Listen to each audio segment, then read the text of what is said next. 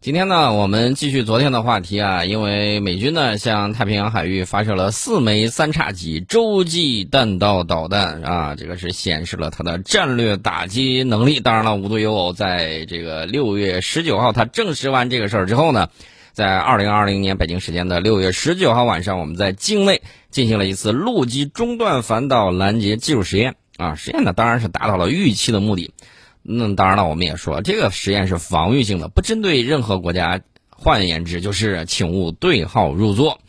那么美军呢，它这个试射呢，我个人是这么认为的，我认为是按部就班啊。每一年的时候呢，这些东西呢都得拿出来溜溜腿儿啊。你这一批行还是不行，你得拿出来试一试，对吧？拿出来那么几发，这次呢拿的比较多，四枚三叉戟二第五洲际弹道导弹。这个是美国海军俄亥俄级战略核潜艇在加利福尼亚州的这个西部海域，然后呢成功进行了试射，然后导弹准确的命中了太平洋地区的目标。据说这个目标的这个位置在关岛附近啊。美军虽然没有透露更多的信息啊，只是提到说我这个试射是按照计划进行。这也是三叉戟二第五导弹第一百八十八次的成功试射。美国战略司令部呢也没有在声明之中把这次射击和其他事件呢联系起来。哎，这个大家呃放在一块儿看的时候，你就觉得很有意思啊。中国说我们这个实验防御性了，不针对任何国家啊。然后美国这个战略司令部也没有说我这次试射是要呃跟什么什么联系起来啊。反正呢，这个东西有点像什么呢？有点像大家看这个戏台上唱那个武戏啊，哼哼哈嘿。但是呢，这个不真打。大家就比划一下啊，你有张良计，我有过墙梯，对吧？针尖对麦芒。虽然呢，这个可能是一种巧合，但是呢，这个里面蕴含的意味非常的大。美国海军上一次发射俄亥俄级。呃，这个就是美国海军俄亥俄级的核潜艇发射三叉戟导弹，是二零一九年的九月四号到九月六号的三天时间里面，它也是从加利福尼亚州的这个海岸附近，然后连续发射了四枚三叉戟导弹。这个三叉戟导弹呢，咱们还是要跟大家聊一下。首先，它发射的这个平台是什么？是这个俄亥俄级的弹道导弹核潜艇。这也是美国三位一体核打击手段里面非常重要的一环，因为什么呢？因为平时他战斗值班的时候，他往水底下一眯，你也不知道他在北冰洋啊还是在太平洋啊，搞不清楚。那么这一型导弹的射程呢，据说是最远能够达到一万一千公里，而且可以携带三到十二个分导式核弹头，可以同时打击多个目标，精度呢可以在八十米以内，而且呢可以有效的打击加固式的核弹井。那么这个美军呢，现在俄亥俄级的核潜艇呢也不多，十四艘啊，每一艘都可以携带二十四枚三叉戟导弹。这二十四枚三叉戟导弹，大家再算一下啊，你给它算三个弹头，你算算它是多少？你算它十二个弹头，它又该携带多少核武器？那么二零二一年，美国方面呢曾经有一个通报啊，这是根据新削减战略武器条约这个要求，它公布的。他说，美军实际部署的有三百九十八枚民兵三陆基弹道导弹，二百二十枚三叉戟二潜射弹道导弹，以及五十架 B 二 A 和 B 五十二 H 战略轰炸机。那么大家可以看一下它和三位一体的打击啊，大概都是由什么样的组成的？一个是美国海军，一个是美国空军，当然了，还有陆基的这个民兵三。当然了，这些就是中段反导。要打击的主要目标啊，这个大家也要注意到。为什么呢？因为我们要跟这个事儿好好聊到聊一下啊。这个弹道导弹飞行阶段啊，我们都给大家讲了初段、中段、末段，对吧？那么这个中段反导系统也好，末端反导系统也罢，呃，不一定非严格的按照拦截位置来确定啊。那么拦截弹道导弹比较理想的方式就是能够在飞行全程进行多层拦截，尽量把它的这个首次拦截窗口呢提前，助推段呢进行首次拦截，中段进行二次拦截，然后呢到末端的时候再进行查漏补缺。但现实情况是，目前对于远程的这种弹道导弹、洲际弹道导弹的这个主要拦截方式是中段拦截。这个和不同阶段这个拦截的技术难点是相关的，因为起飞段通常是在别国的，尤其是大国的这种境内，你不好进行拦截啊，这个很难。虽然助推段的这个弹道导弹机动能力很差，而且它不具备突防能力。那么就拦截本身来说相对容易，但是人家发射的时候会告诉你吗？不会啊。这样是什么结果呢？就是说你它这个时间啊，就是助推这个时间是很短的，这就对于你全球预警、全球跟踪、全球拦截的反应速度要求都很高，而且拦截的窗口期非常的小。那么对拦截弹的加速能力要求高，要求比导弹晚发射还要能够追上去，这个难度就相当的大。大家可以想象一下，能够拦截一枚弹道导弹，在它初始阶段，首先要求你射程长，而且呢要求速度更快，啊，快一点还不行，还要非常快。所以说呢，这个是很难的。而且在助推拦截段，你自己的拦截平台如果跟大国啊。这个靠的比较近的话，那不好意思，自身生存也会成为一个大问题。所以说呢，这个助推段的这个拦截啊，通常是不现实的。那但是有没有可能呢？我觉得也有可能。为什么呢？它在这个助推段、助推上升段的这个末期的时候，其实呢，它将入而未入大这个就是大气层之外。这个时候呢，你如果有天基激光武器，然后进行拦截的时候，相对来说成功率也是比较高的。那么这个呢，大家可以看一下啊，这个美国当年的星球大战计划其实就是有这方面的一种想呃想象。那么目前服役的最典型的中段反导系统，美国的 GMD 就是那个陆基中段防御系统，还有这个呃那个配备标准三拦截弹的宙斯盾弹道导弹防御系统。大家注意，为什么我们要提到这个呢？原因很简单，就是他老是想把有些东西呢部署到我们附近。这个意味呢非常明确，就是想废了你手中的牌，啊，实现他能打你，你打不了他，这是他的这种想法。那么陆基中段防御系统呢，并不是武器种类，而是具体型号。它是世界上第一种服役的采用常规战斗部用于拦截洲际弹道导弹的反导系统。这个宙斯盾反导系统呢，最初只能拦截中远程弹道导弹，随着标准三拦截弹的不断升级改进。目前也具备了一定拦截弹道导弹的这种能力。那么，俄罗斯的 A 三二五、A 二三五努多利核反导系统也可以算是一种中段反导系统。我们呢，当然也多次成功进行了这个中段的这个反导实验，我指的是陆基方面啊。另外呢，还有谁呢？以色列，还有这个印度。大家说不会吧？啊，这个你一听这个技术脉络，你就应该知道它是会的啊。为什么这么讲呢？因为以色列的拦截技术来源于美国，印度的这个反导系统呢，最起码雷达是来自于以色列的啊，所以大家就明白了吧？为什么以色呃这个印度也会一点点这个拦截的这个手段啊？原因呢是在于技术的这种转移，所以说呢这个大家就明确了。而且我告诉大家，反导本身技术难度，首先来讲啊，对于小国而言可望而不可及，因为难度比较高，投入那也是海了去的银子。所以，不管你在哪个阶段进行拦截，这个都不是小国技术和经费能够玩得起的啊，独立支撑不起来，这个大家放心。所以说呢，大家看到前两天我们看到我们的这个我们的福建舰下水，大家都很兴奋。其实对于大国而言，真正这个更具有威慑意味的，恰恰是陆基中段反导拦截。为什么呢？它能够把你手中的牌都给废掉，然后呢，你能打得着它，它打不着你。啊，所以说呢，这个很关键。但是呢，这些东西呢，你对于周边的这种中小国家来说，人家觉得你拿这个东西，呃，我我都没有，我都没有能够发射的这种东西，你拦截谁去啊？啊，我也不害怕，反正你不能平白无故的冒天下之大不韪来揍我，是不是？我伸长脖子来来来，洗干净让你宰，你也不能拿这个玩意儿打我。那真正这个对这个东西有忌惮的，其实是大国啊，有且仅有那么几个大国。有这个家伙事儿，然后呢，也防着对方拦截自己的家伙事儿，所以说呢，这个里面最瑟瑟发抖的不是美国啊，大家说不是美国，那是谁呀？也不是俄罗斯，瑟瑟发抖的恰恰是印度啊，他觉得 哦，我的这个烈火是不是不行啊？那确确实实是不行的啊，不光是布朗弹的问题，还有一个问题就是真发射出来也有也会被打掉的这个问题啊，这是关键。那么美国的这个研究啊，包括这个中国的研究啊，包括俄罗斯的研究，其实呢，世界上有且仅有这三个国家可以完全独立自主进行研制。以色列呢，我刚才讲了，背后有美国资金和技术的这种支持和援助。那么印度的反导系统甚至用的还是以色列的雷达，所以说呢，这个印度它的这个反导系统啊，我个人认为在大国里面算是相对不靠谱的那种，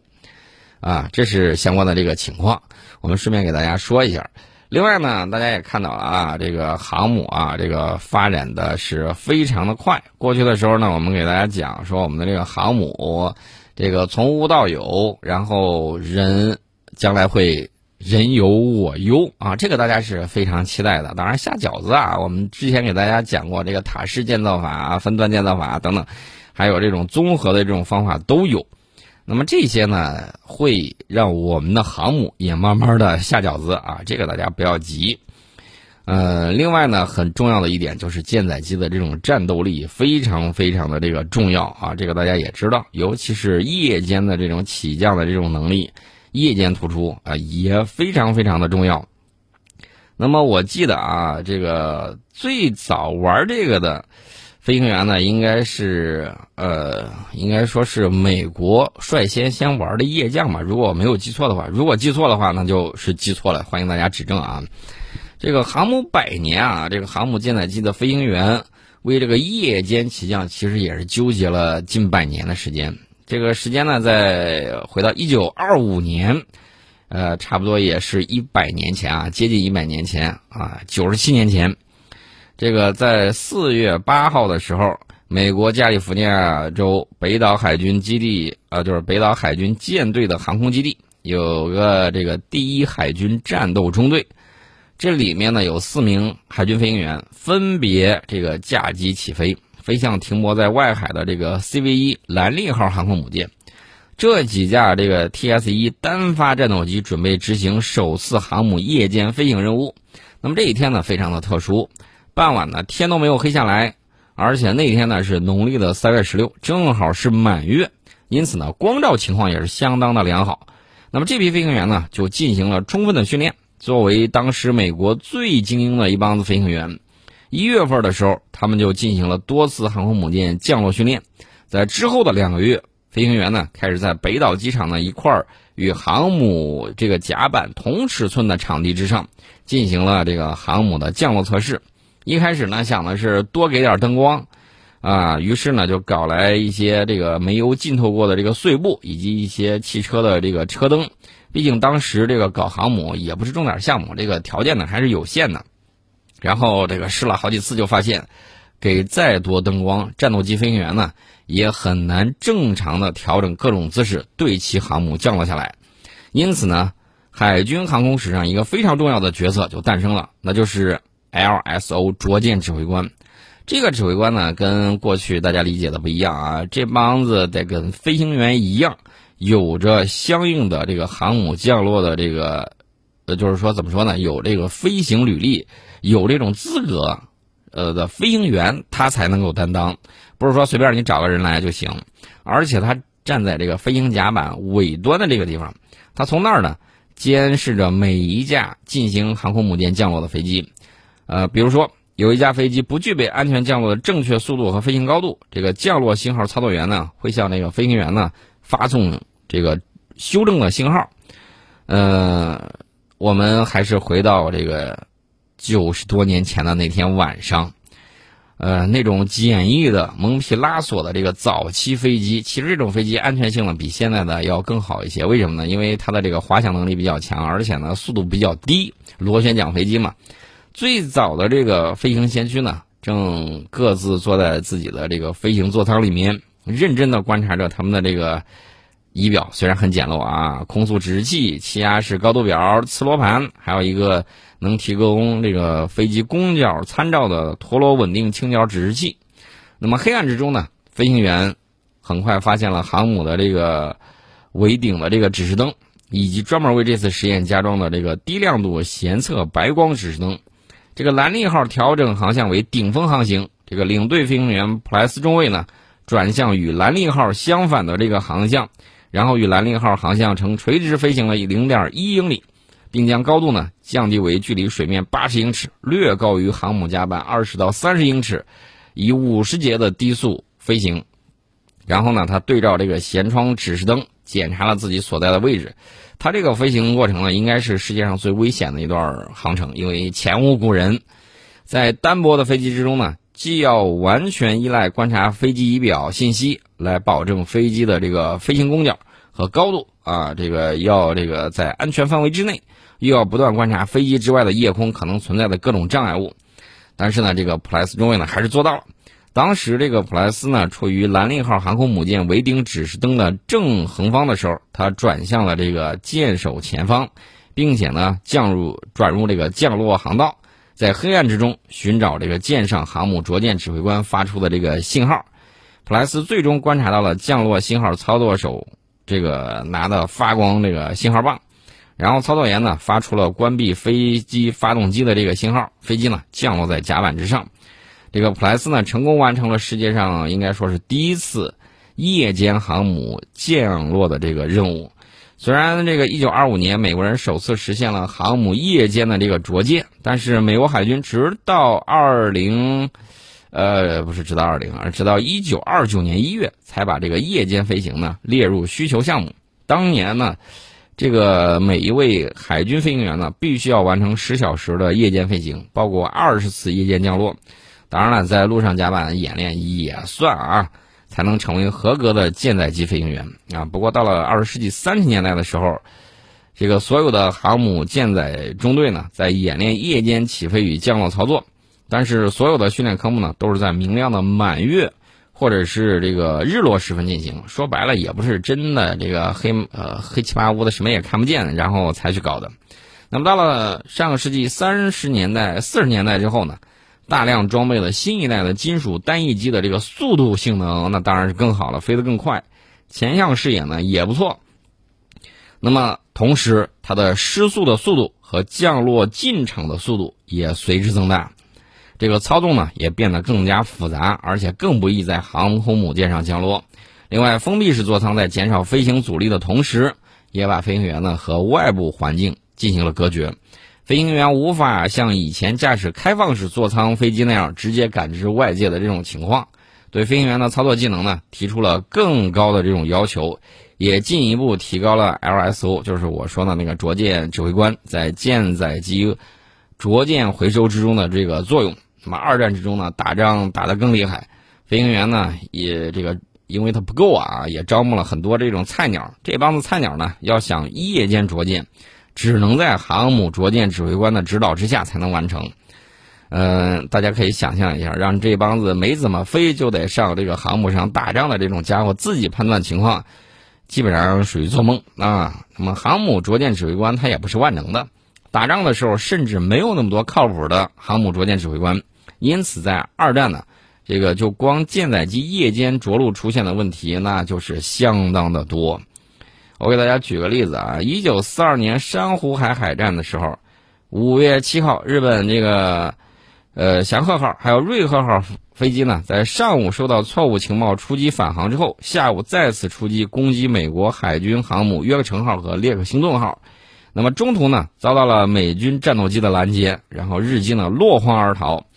随后夜幕降临，日军的攻击机群呢一直无法找到己方航母的位置，刚穿过云层。突然发现两艘航空母舰，日机以为是自己的航母，打开航灯准备降落，才发现呢，这两艘航空母舰正是自己要攻击的美军约克城号和列克星顿号。然后列克星顿号航母上的航母指挥官呢，也是一个马达哈，这边看飞机飞过来也没怎么着急，他觉得可能是自己的，还正常在那指挥，一直到舰载机接近航母，打开了航灯。这个指挥官呢，才发现，我的个天哪，这原来是日本飞机，这才赶紧开火。其中一架日机呢，被约克城号的防空火力击落。其实呢，不光是美军指挥官没有过脑子，这个日本带队飞官啊，就是瑞鹤号飞行队长，这个长岛其重啊，也是有前科的啊。为什么这么讲呢？就是当年突袭珍珠港的时候。就是他带着下面的小弟不按规矩来，然后打乱了当时的攻击编队指挥官原田中佐的这个详细计划，在完美计划之中造成了一定的这个损失。那么这个后续的历史啊，还有很多的这种经验和教训。所以说呢，大家可以看啊，这个夜间着舰才是一个航母这个战斗力的一个很重要的指标。尤其是我要跟大家讲啊，网上有很多日吹啊，这个大家能看见啊，他们说哟，这个日本二战的时候都有航母了，现在想造航母，呃，很方便，如何如何运营？不好意思，这个东西真的很难。有多难呢？二战的航母跟现在的航母相比，就相当于风帆战列舰和这个无畏舰的区别有就有那么大。所以说呢，不是一个时代的东西，就不要瞎胡扯了啊！这不是一回事儿。他那个时候能造，你现在让他造个三代机，哟，你难为死他了。这发动机还在美国人手里头捏着呢，啊，所以说呢，这就是问题所在了。我们今天呢，先给大家聊到这里。